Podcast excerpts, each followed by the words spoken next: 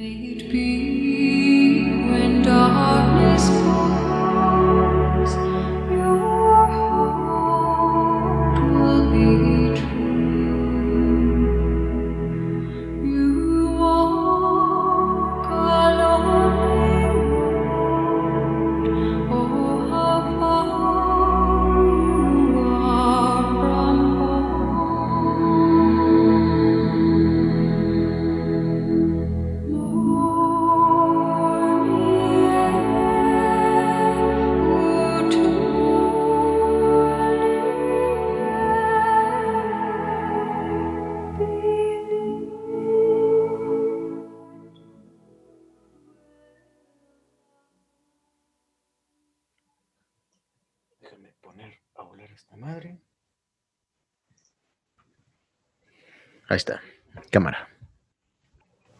tal gente? ¿Cómo están? El día de hoy tenemos con nosotros a Mario Álvarez, un gran amigo de la prepa.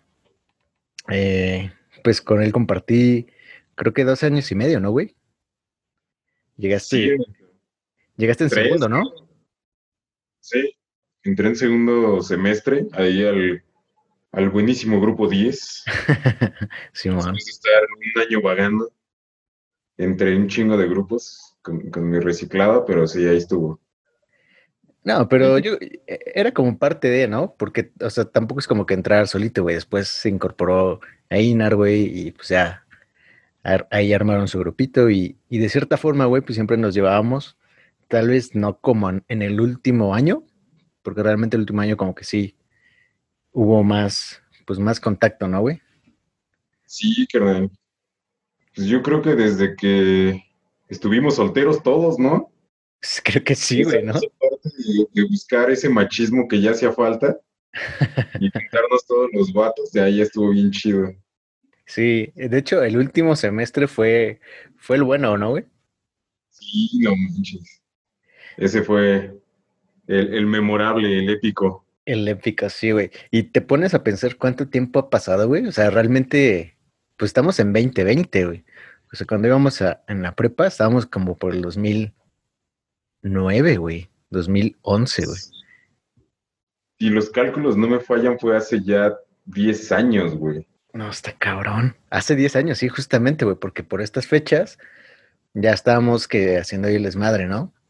Sí. Que, la, que el mojarnos, güey, y todo ese pedo. Sí, en plena graduación. Qué cabrón, güey, cómo pasa el pinche tiempo, güey. Diez pinches años, ven, no manches. ¿Cuánto hemos crecido, güey, que podemos hablar de lo que pasó hace diez años? Está cabrón, güey, está cabrón. Y justamente eh, de este pasar de los diez años, güey, es lo que, pues yo quiero hablar contigo, güey, porque, o sea, sí salimos hace no mucho, güey, yo creo que como hace medio año, pero realmente, pues del ambiente donde salimos no se prestaba como para, pues, para echar una conversación de qué es lo que habíamos hecho, güey, qué es lo que no habíamos hecho. Y pues eso es lo que quiero tirarle ahorita, güey. Exacto, exacto. Sí, porque esa vez que salimos fue más como que de, de, ah, sí, ya nos vimos, ya pasaron como ocho años y cada quien jaló para su lado, me acuerdo, ¿no? Esa vez ni, ni siquiera duramos como, como una hora, más o menos. Sí, porque yo llegué después con, con este Daniel, güey, y creo que Inar ya se había ido, güey, nada más echamos ahí dos que tres eh, tragos, güey, y, pues igual cada quien tiene que irse a su, lado, güey. Realmente, pues no, no estuvimos como tanto, tanto tiempo, güey. Cierto, cierto. Y de ahí, pues ya mm, creo que los tiempos de, pues de adulto, ya, ya no dan como para tener ese tanto, pues ese rato libre que teníamos, no sé, estudiando licenciatura. Que de hecho tampoco salimos, güey. O sea, la neta es que rara vez salimos, güey. Y eso está cagado. Pero, mm, pues, yo tengo entendido, güey, que, que egresaste de, licenciado en, psicología, ¿no? Sí, hermano, ya tengo cinco años que egresé. Tengo cinco años ejerciendo ya la carrerita. ¿Y qué, o sea, cuál, cuál es tu tirada? Porque obviamente en la rama de la psicología hay como varias, pues varias ramas o subramas. Pues fíjate que una de las, de las carreras que yo considero más complicadas en cuanto a elección de lo laboral es psicología, precisamente por el amplia gama de, trabajos en donde podemos ejercer. Muchos, muchos este, amigos míos, saliendo de, de la licenciatura, se fueron al área laboral. Y yo dije, ah, pues a ver, le voy a probar. Y entonces estuve trabajando unos años en el área laboral, en, una este, estancia de gobierno, y la, neta está, está muy padre, pero no es tan bien pagada.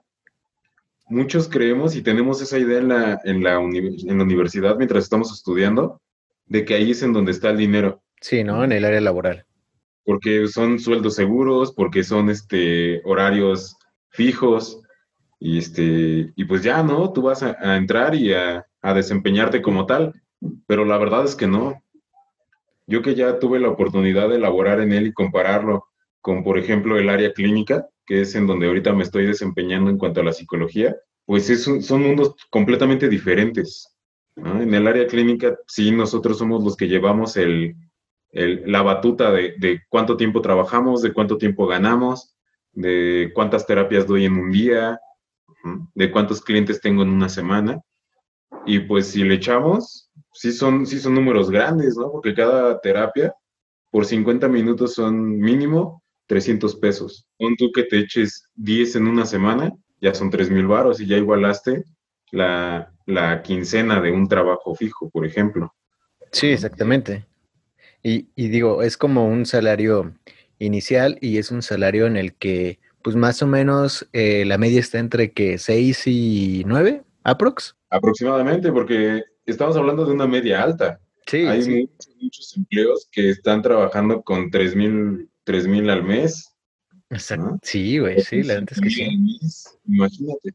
Realmente, pues, digamos, a manera de tener una vida, tal vez si no con ciertos lujos, eh, una vida mm, normal. O sea, normal me refiero a tener tus gastos personales, tus gastos tal vez fijos, güey, que pagues algún tipo de servicio, etcétera, etcétera, yo creo que con unos seis sí te pudiera alcanzar. Si no bien, yo creo que... Depende. Si, si el lugar en donde estás viviendo es tuyo, chance y sí, porque no te tienes que preocupar por renta. Pero si, si estás en, en un apartado de renta, yo ahí sí lo pensaría. En seis mil, como que sí me, me vería yo apretado. Yo creo que sería ya cuestiones de, conseguirte un roomie y tal vez como que bajar un poquito, o sea, bajar tu paga y tal vez conseguir un lugar un poco más amplio, ¿no? Exacto, dividir los, los gastos. Pero no, ahorita me estabas hablando de, de cómo esa diferencia que tú tienes entre el área laboral y entre el área clínica. Eh, pues no sé si, si hablamos, güey, respecto a este tema, pero igual este, me, me lancé a estudiar eh, un rato de psicología. Ahorita lo, lo pospuse por temas obvios, pero realmente también me gustaba, o bueno, me gustaba más el área clínica, güey. Entonces, el hecho de que tú estés involucrado en eso, pues yo creo que es una buena, o sería una buena charla acerca de eso, güey. Así como, como hay grandes ámbitos para elaborar en la psicología, cada ámbito también tiene su, su, estrellita, cada ámbito tiene su diamante. En este caso, en el caso clínico, cada corriente te lleva a una técnica completamente diferente, que si nos ponemos a pensar llegan al mismo final, que es eh, la superación de, del ser, el self. Yo me, me, desempeñé también en dos, este, en dos de estas ramas en cuanto a lo, terapéutico, que fue el área humanista y el área gestal. Muchas veces no podemos encontrar ni siquiera la diferencia entre una y otra. Son tan parecidas, son tan con técnicas tan similares que es muy difícil diferenciarlas. Pero yo me enamoré de la Gestalt. De plano. Así de plano, ese fue el diamante que yo encontré, la Gestalt. Sí, sí. Atrapa muchísimo también, perdón que te interrumpa, atrapa muchísimo, que es la corriente contemporánea, que es lo que hoy en día se está, este, se está investigando, lo que hoy en día está creciendo, lo que hoy en día está haciendo teoría. Entonces, ser una rama tan versátil, ser una rama tan que va directamente a, las emociones de las personas, porque esa es la base de la gestal, directamente la emocionalidad de las relaciones humanas, que te atrapa, te atrapa completamente. Si en algún momento tienes la oportunidad, también te invito a que, a que puedas practicarla. Y es algo que de verdad lo vas a sentir desde la primera sesión, lo vas a sentir. Sí, porque eh, eh, obviamente hay diferentes maneras de abordar eh, como tal una terapia. A algunos les funciona más una que otra, algunas, bueno, personalmente yo siento que dentro de, de mi alma mater de psicología hay como ese conflicto entre qué teoría o qué tipo de terapia puede servir más o qué tipo de terapia está tiene cierto fundamento científico o qué toda esa cuestión de choques que al final yo siento que es como un choque de ego, ¿no? Así es. Sí, es, es principalmente eso. Ya un ego que le tira a lo narcisista ya es lo que te hace una separación entre una y otra, porque realmente todas son funcionales. Una teoría psicoanalista en terapia funciona, claro que funciona. Una gestalt Claro que funciona. Una humanista, claro que te funciona.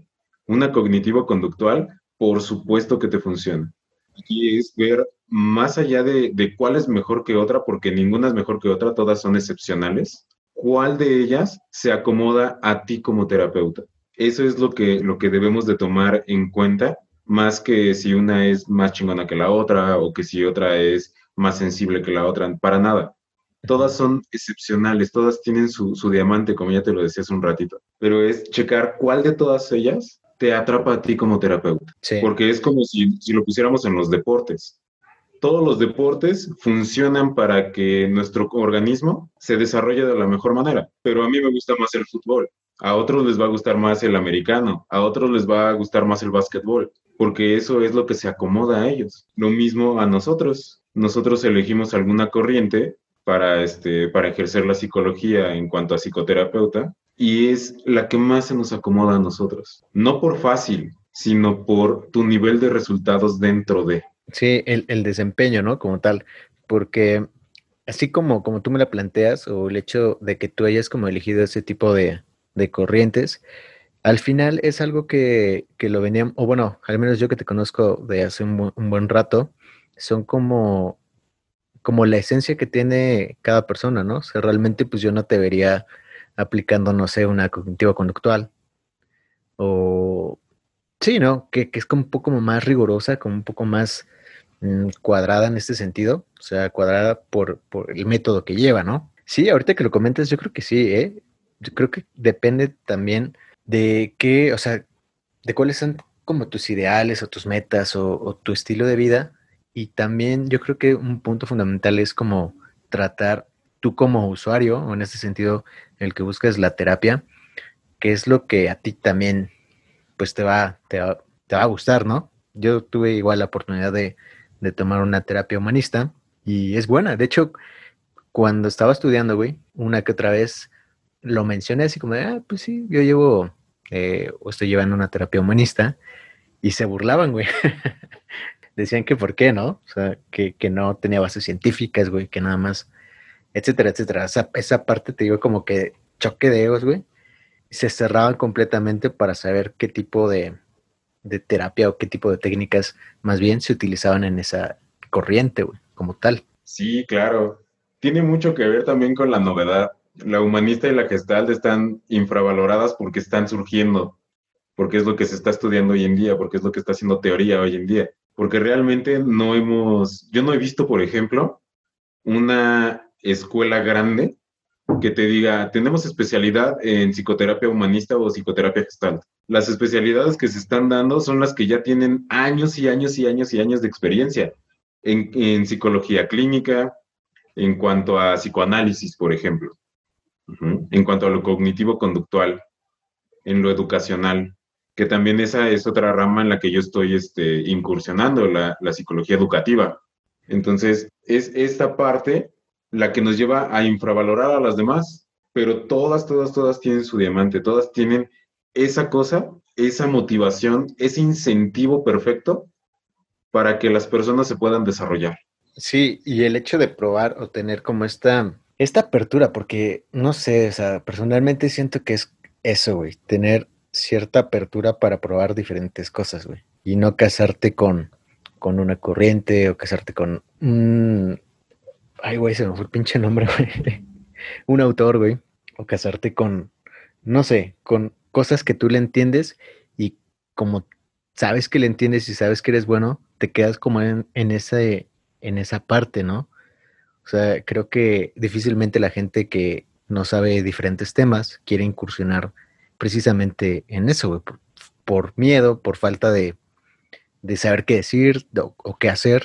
Creo que también es como un tipo de barrera que propiamente tú te pones, güey. Sí, claro. Yo he encontrado esa barrera con el nombre que se llama miedo y el nombre que le pongo a la persona para saltar esa barrera, yo le pongo pasión. Si una persona no tiene esa pasión por lo que tú quieras, por lo que sea, no va a tener el impulso para saltar esa barrera que se llama miedo.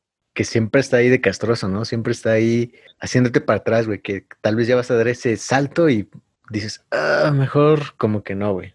Pero es porque esa meta que ellos se proponen no les genera pasión.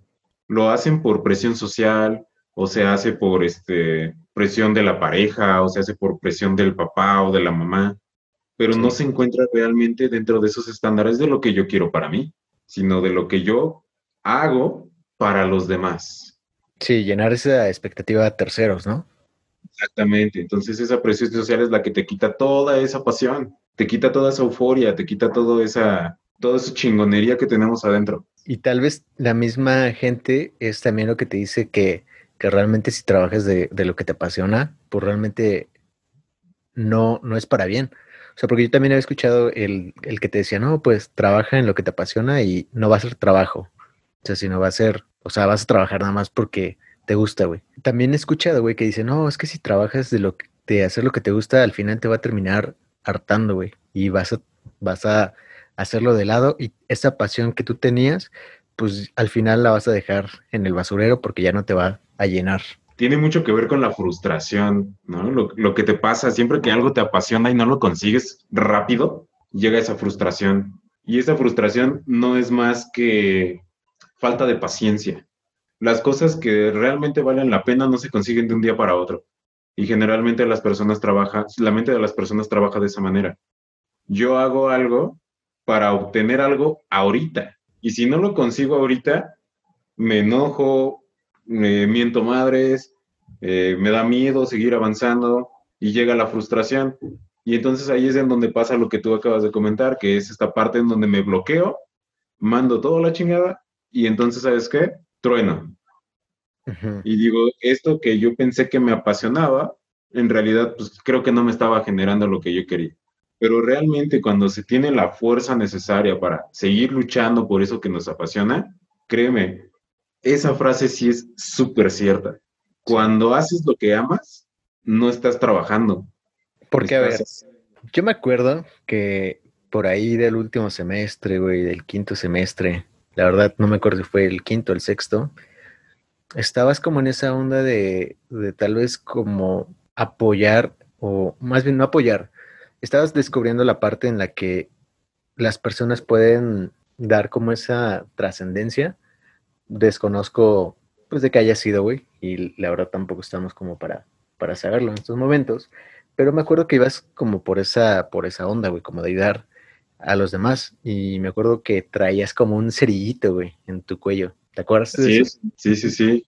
Entonces creo que, o sea, no te alejaste de ese, de ese camino que realmente te, te apasionaba, y de hecho ahorita supongo que estás viviendo de eso que te apasiona, güey. Sí, claro, 100%, 100%.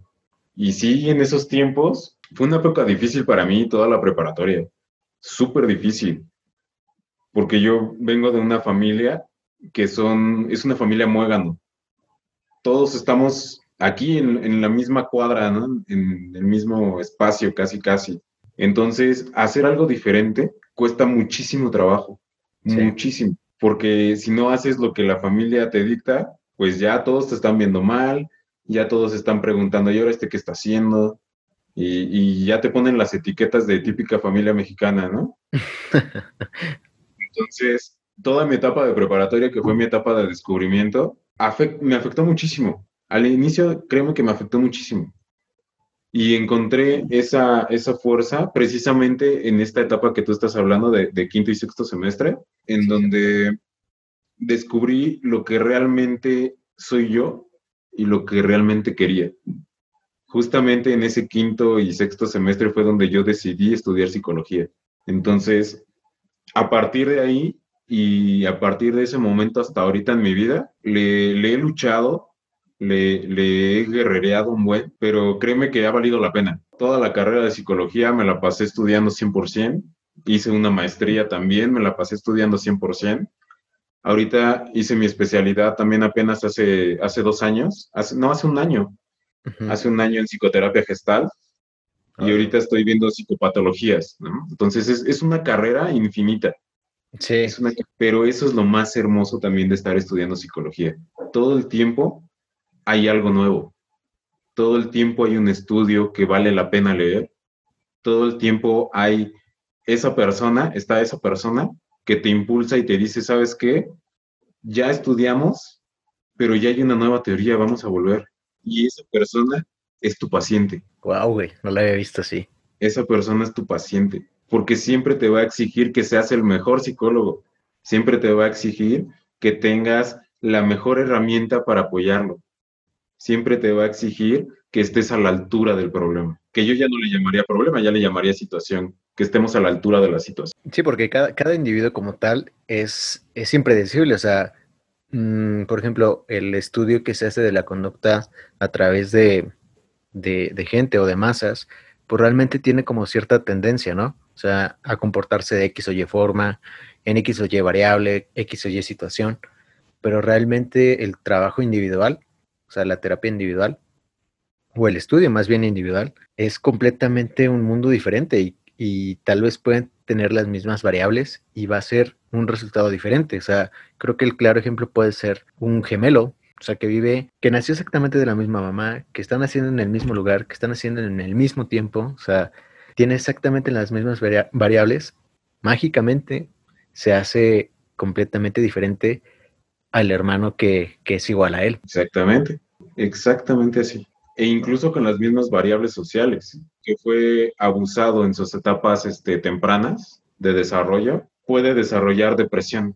O ese mismo niño que fue abusado en etapas tempranas pudo haber desarrollado un ego tan grande que se pudo haber convertido en un dictador que conquistó un país, que conquistó un, este, que conquistó un, un foro, un senado, y que ocasionó la Segunda Guerra Mundial.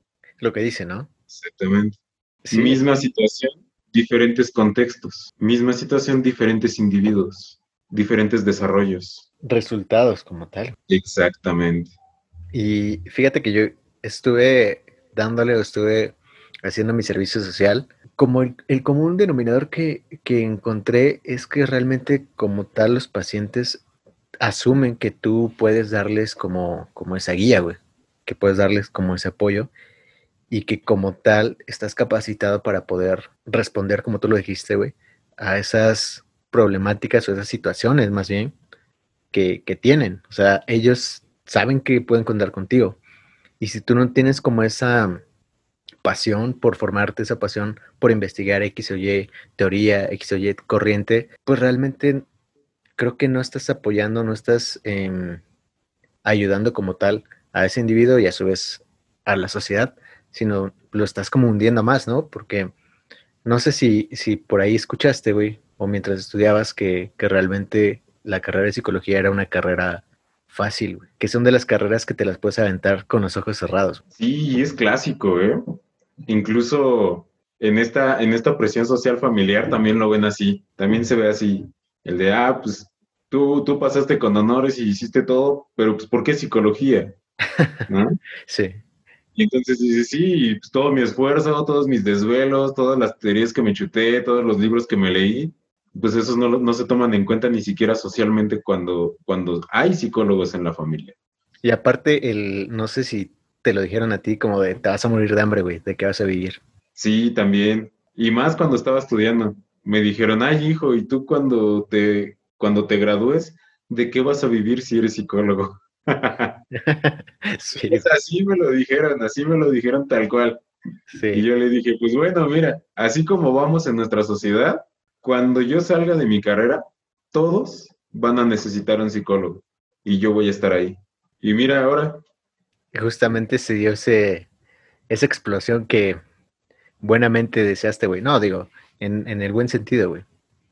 Creo que... Y lo decí desde, mi ego, que fue para defenderme. sí. Del, constante acoso familiar, ¿no? sí, de, hecho yo lo viví con, con, con mi hermana, güey, porque ella pues igual estudia eso, güey. Y mi mamá le decía así como, no, güey, ¿de qué vas a vivir? Ya mejor salte, ponte a estudiar X o Y carrera. Y así como tú, ella igual decidió como seguir ese camino. Hoy puede decir que, puede vivir de, esa carrera que pensaban que no le iba a dar de comer. Pero, pero sí, entonces nos desviamos un, un poquillo, güey. Me dijiste que probaste dos, eh, bueno, el área laboral y el área clínica, güey. Y que tiene como esa, puedes hacer esa comparativa entre una y otra, güey. Pero si tuvieras que elegir entre una y otra, ¿cuál te quedarías, güey? Híjole, yo creo que sí me quedaría 100% con la clínica, 100%. Y no me malinterpretes, el área laboral es súper padre, súper padre. Las actividades que se llevan a cabo en un recursos humanos, para mí las que me enseñaron a ser docente, porque ahí tratamos el área de reclutamiento, capacitación y selección de personal. Y para eso necesitamos estar 100% activos frente a grupo. Y yo creo que esta parte de, estar ahí en recursos humanos a mí me funcionó muchísimo para explotar mi ser docente. Ahí fue donde, aprendí a ser este instructor profesional. Porque ahorita estás dándole a la parte también educativa, ¿no? Sí, sí, así es. El área clínica es tan, tan bondadosa, tú puedes elegir tus horarios. Entonces yo elegí por las mañanas dar, este, dar clases en una primaria, hacer algo también por mi país que es la educación básica. Y no te creas, como psicólogo, es bien difícil, porque traemos ideas buenísimas que el sistema no nos deja aprovechar. Entonces es, muy difícil, pero sí es esta, parte que, me enseñó muchísimo eh, también eh, para mi área de ser docente.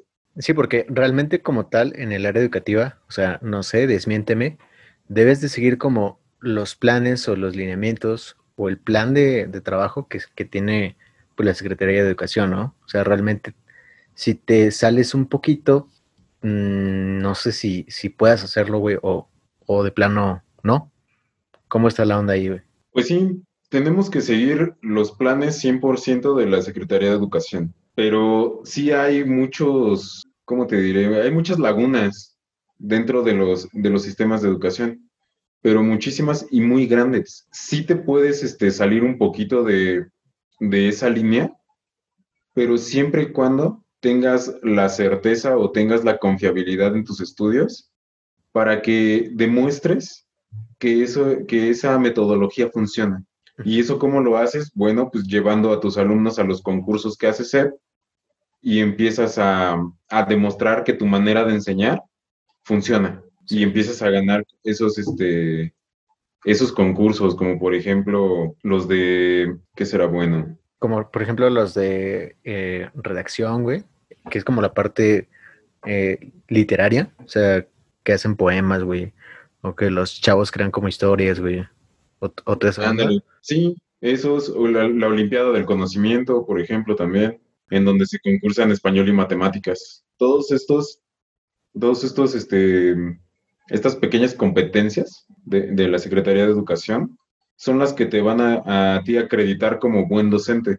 Y si ocupas una metodología que se sale un poco de las reglas de SEP y estás demostrando que funciona, este, al final y al cabo, pues eh, la SEP te va a absorber, te va a llevar y te va a decir, ¿sabes qué? Me parece perfecto tu metodología, ahora te llevo a, a supervisión y quiero que la zona en la que, en la que te ponga funcione de esa manera así es como se, va creciendo en, en, CEP, por así decirlo, en, el magisterio. Entre un, tipo de prueba y error, o sea, en el sentido de que tal vez sí tienes como un marco teórico, tienes como un plan de trabajo, pero puedes como hacer tipo, tipo variantes, güey, por llamarlo así. Sí, exactamente, porque al final de cuentas le tienes que poner tu estilo como docente. De hecho, me puse a pensar que realmente el, bueno, los planes de, estudio tardaron como bastante tiempo, ¿no? O sea, yo me acuerdo que lo que estudió mi hermana, que bueno, mi hermana me, me lleva siete años, es lo que yo estudié. O sea, realmente durante siete años no hubo como un cambio significativo en cuanto al, tipo de tipo de enseñanza, perdón.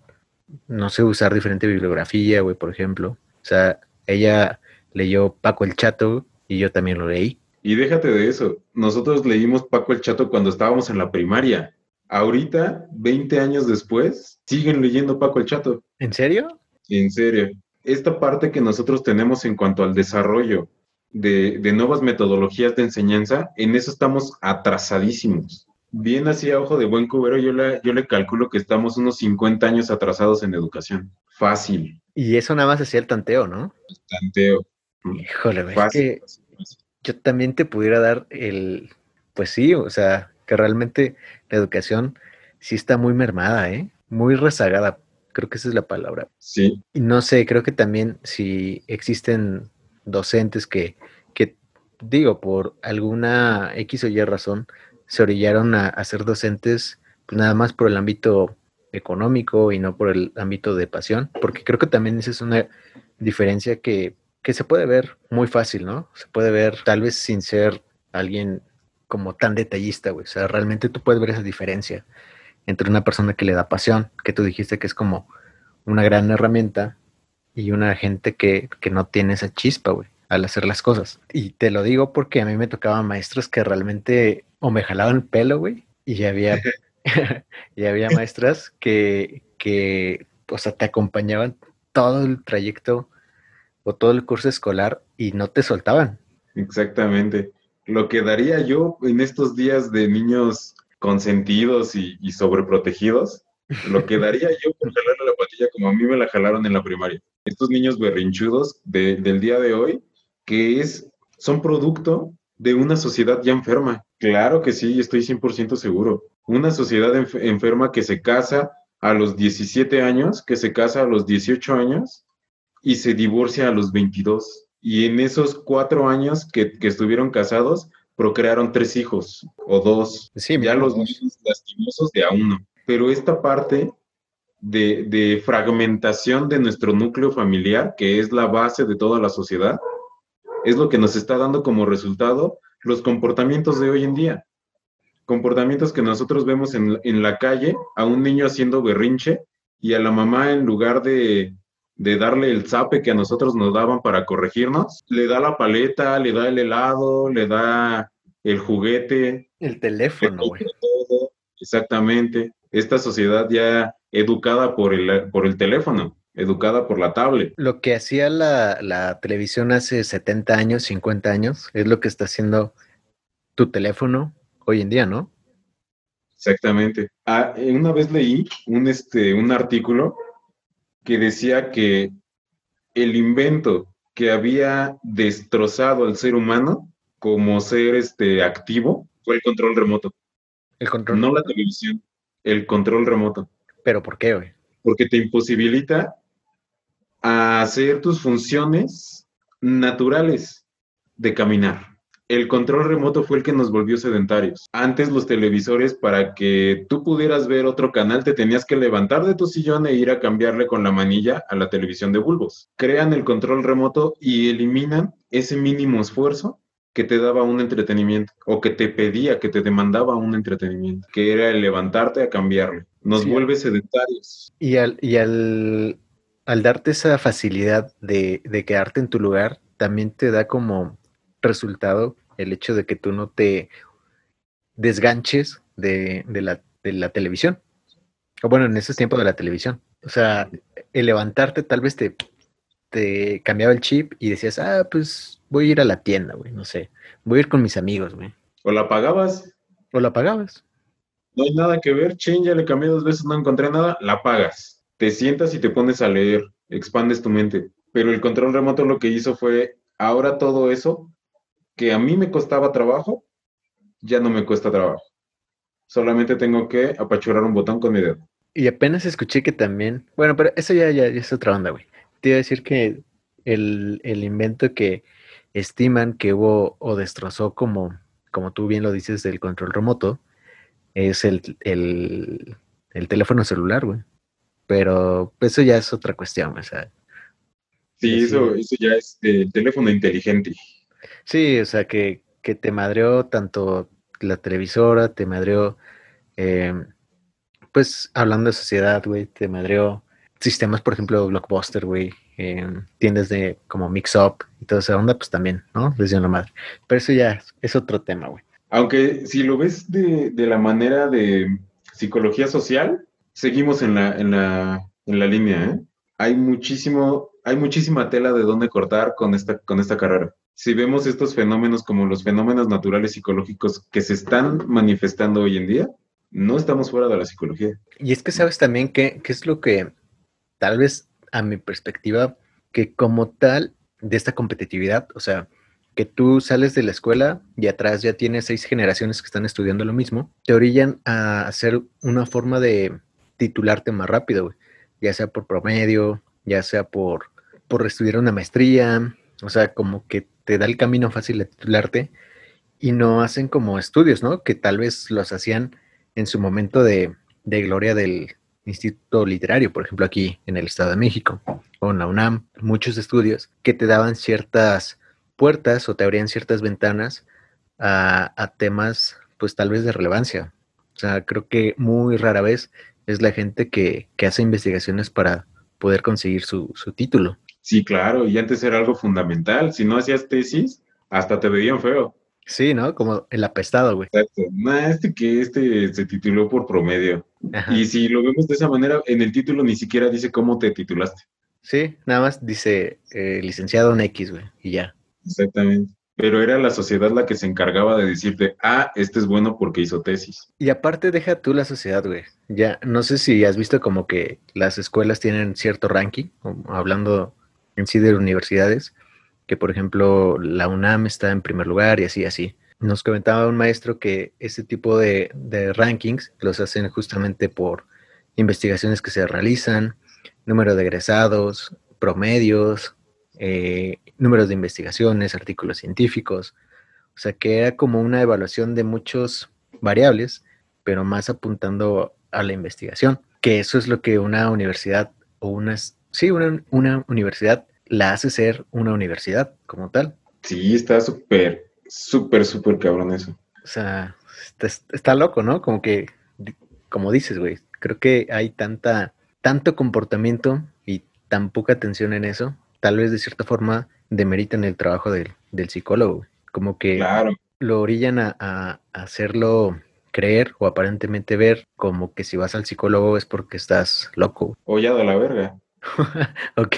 Así como tal, el que está, el que va al psicólogo es porque realmente tiene algún trastorno o realmente ya no puede ni con su alma, siendo que ir al psicólogo es algo tan natural como salir por el pan, como ir al dentista, como ir al peluquero, e incluso me atrevo a decir a que funciona más que todo lo que hacemos y todo lo que gastamos en nuestra, en nuestra belleza externa. Vale muchísimo más la pena. Siendo que te puedes comprar dos, dos packs de, más bien dos six, ya te sale para la terapia, güey. Exactamente. Es que sí, güey, la neta, la, la psicología yo creo que sí es una carrera infravalorada, güey. Yo diría que es una carrera infravalorada, güey. Sí, 100%. 100%. Pero créeme que cuando las personas llegan a tu consultorio, llegan con esa idea. ¿Por qué estoy aquí? Yo no lo necesito. Te te ha tocado, güey. Claro, claro que sí. Y también te llega la contraparte. Estoy aquí porque ya no puedo ni con mi alma. Necesito ayuda. Y ambos casos necesitan al psicólogo. Hace... Ambos casos son los que son puntos rojos, ambos casos. El simple hecho de que un ser humano demande que necesita de otro ya es un factor de humanidad, así como tal. Hace no mucho eh, escuché decir a un amigo que el psicólogo para qué te sirve, güey.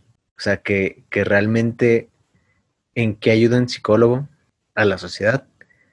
Y creo que el hecho de que tú estés apegado a esa, pues a esa cuestión, güey, que realmente ya lo tienes ejerciendo, pues yo diría que bastantes años, ¿cómo pudieras eh, explicar el servir de, de, un psicólogo? O sea, bueno, un psicólogo clínico, estamos hablando, güey, claramente. Yo creo que el valor de un psicólogo, así como tal, el valor de un psicólogo, mejor dicho, de un psicoterapeuta está más allá, muchísimo más allá del cómo poder ayudar. El valor de un psicólogo, de un psicoterapeuta, está en poder ayudar a la persona que lo necesita. Si nosotros lo ponemos en contexto con la sociedad, podemos ver que toda la sociedad lo necesita, pero solamente los valientes son los que se atreven a ir a una psicoterapia, porque van a tocar en ellos fibras que no se atreven a tocar ni estando solos. estos, estos pequeños botoncitos, estos pequeños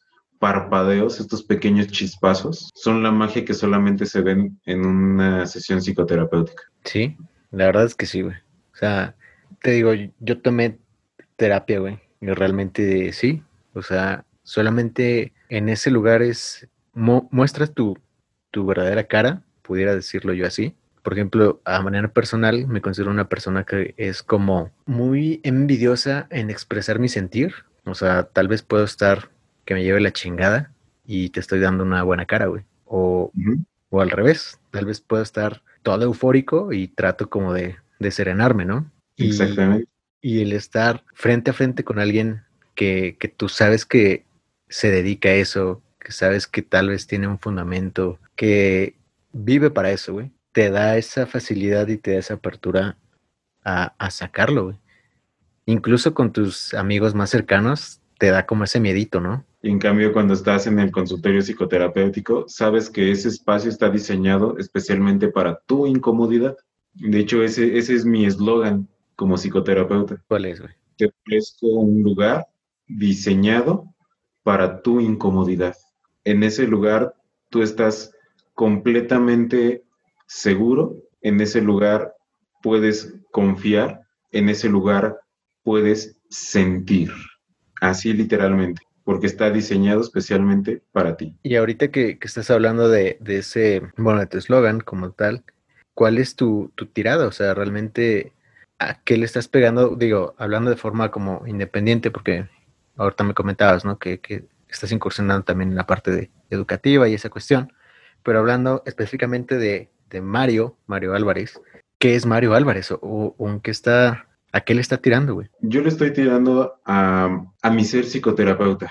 Mi ser psicoterapeuta es lo que ahorita me está moviendo. Es a lo que me estoy empeñando, es por lo que estoy, es por lo que estoy y por lo que sigo estudiando. Esta parte de tener un consultorio no es nada más el, ejercer la carrera, no es nada más el, el, poder ayudar, realmente es pasión, realmente es ahí en donde me veo. Certificación tras certificación pueden ser muchísimas, pueden ser muchísimos, pero el estar preparado para el paciente, situación que presente, eso es lo que a mí me mueve. Eso es en donde yo estoy parado hoy en día. Y la neta es que es, es algo que, bueno, independientemente de que yo te conozca, güey, fácilmente puedes detectar cuando alguien te lo dice por pasión, te lo dice porque realmente, pues está inundado, está empapado de, de, ese ambiente. Yo puedo decir que, que, sí, o sea, realmente no tengo dudas en que, o sea, vas a, vas a darle al, al, al centro de, de, la mira, güey, por decirlo así, y no porque, te digo, güey, te conozca, güey, tienes como ese, ese chispazo, güey. Me, me impresiona cómo, cómo la gente puede cambiar, o bueno, nosotros, güey, específicamente hablando en nueve, diez años, o sea, yo estudiando contigo, pues ni siquiera me, me imaginaba este momento de, de estar platicando de, a lo que nos dedicamos, güey. O más bien platicando tú, güey, a lo que te dedicas. Y la neta está bien chingón, güey. O sea, escuchar cómo puedes defenderlo, güey, cómo puedes hablar con esa pasión, está bien chingón, güey. Y me da gusto, güey, me da gusto que exista gente así y que, aparte aún, pues yo conozcas a, a esa gente, güey. Sí, claro, la vida siempre nos va a dar estos pequeños regalos en donde podemos no solamente abrirnos, sino abrirnos con un amigo. Entonces, estos pequeños detalles, esta invitación que me haces, la verdad es este súper especial para mí también. Pues sí, la neta es que te digo, güey, pocas veces nos sentamos como a echar una charla con personas que, que tal vez damos por hecho que conocemos. Platicar te hace saber que, más bien, entre más platicas, güey, te das cuenta que realmente no conoces completamente esa persona, güey. O sea, mi perspectiva que tenía de Mario antes de, platicar, güey, es completamente diferente a la perspectiva de, del Mario que me llevo, pues ahora, güey. Sí, pues, muchas gracias. Pero sí, ¿eh? estos 10 años que, hemos pasado desde, desde que pasábamos día con día, lado a lado, hombro con hombro, han sido de, mucho crecimiento, de mucho, mucho, mucho crecimiento. Más en lo, en lo, en lo personal, en lo, en lo de ser humano. Sí, exactamente, güey, sí. Independiente de, de tal vez las, las expectativas terceras, güey, que hablábamos al principio, de, de llenar esa parte mm, financiera o económica, creo que lo más importante, o al menos para mí, güey, es justamente esa parte humana, esa parte personal. Ver a una gente que, o más bien ver a un conocido, un amigo, que tiene este, este cambio, esta, pudiera hasta decirlo, metamorfosis, está bien cabrón, güey. Y me impresiona demasiado, ¿eh? Pues sí, ya no podíamos seguir siendo esos, esos chamaquitos ¿no? que hubiera estado genial no crecer y, quedarnos con esas ideas revolucionarias que teníamos de, seres de preparatoria. Pero queriéndolo o no, los chingadazos que te da la sociedad moldean y moldean a lo duro. Entonces, más que adaptarnos, es darle la vuelta, es seguir creciendo, ser parte de la solución y no parte del problema. Creo que eso es lo más importante. Pues Qué chingón, güey, la neta. Me dio un chingo de gusto escucharte, güey, y me dio también un chingo de gusto, pues, el que tú te, te hayas abierto a, platicarnos, güey.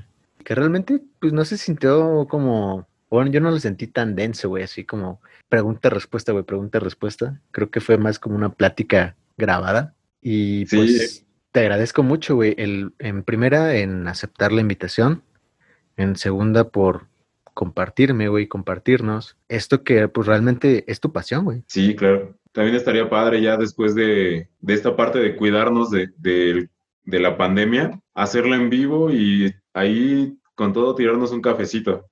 Me late, sí, me late. Yo acepto ese, güey. Va, va, va. Pues bueno, amigo, pues muchas gracias, güey, de nueva cuenta eh, por aceptar la invitación. Esto, este micrófono, esta plática, güey, está abierta cuando tú quieras, güey, si quieres nos echamos unas 20 más platicadas, porque estoy seguro que quedaron como algunos cabos sueltos entre plática y plática, güey.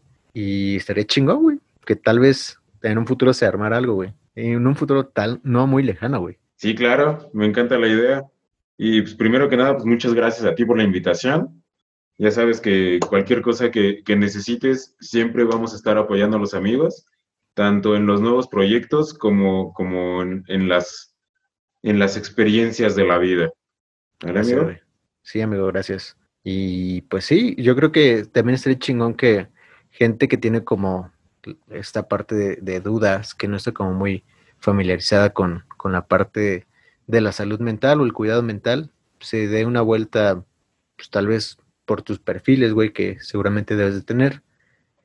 Y pues que no le tenga miedo, güey, a esta, esta salud mental, que realmente nos hace muchísima falta, güey. Claro que sí, amigo. En, cualquier red social me encuentran como maestro Juan Mario. Ahí estoy para, para atenderlos también sin ningún problema. Si tienen alguna duda, si puedo orientarlos también en cuanto a alguna decisión, si quieren estudiar psicología o si quieren especializarse en, alguna rama humanista gestal, con muchísimo gusto puedo, puedo orientarlos o responder las dudas que tengan, amigo. Pues no me queda más que agradecerte por última vez, güey creo que dicen que el que agradece y se despide, güey, realmente no se quiere ir. Pero es tiempo de cerrarlo, güey. Exacto, amigo. Muy bien, pues, a ver, una dinámica que tenía con algún profesor es que, que es preguntarnos directamente cómo te gustaría cerrar esta sesión, amigo. ¿Cerrarla en qué sentido, güey? en dar nuestro comentario final, en dar nuestro, nuestras últimas bellas palabras aquí. ¿Le doy primero, güey, o le das primero? Va, tú date, date. Pues te digo, güey, me da mucha, mucho gusto, güey, bueno, conocerte esa parte que tal vez sí veía como superficialmente, güey, pero que nunca me había, o nunca, sí, nunca me había dado la tarea de, de preguntarte, güey.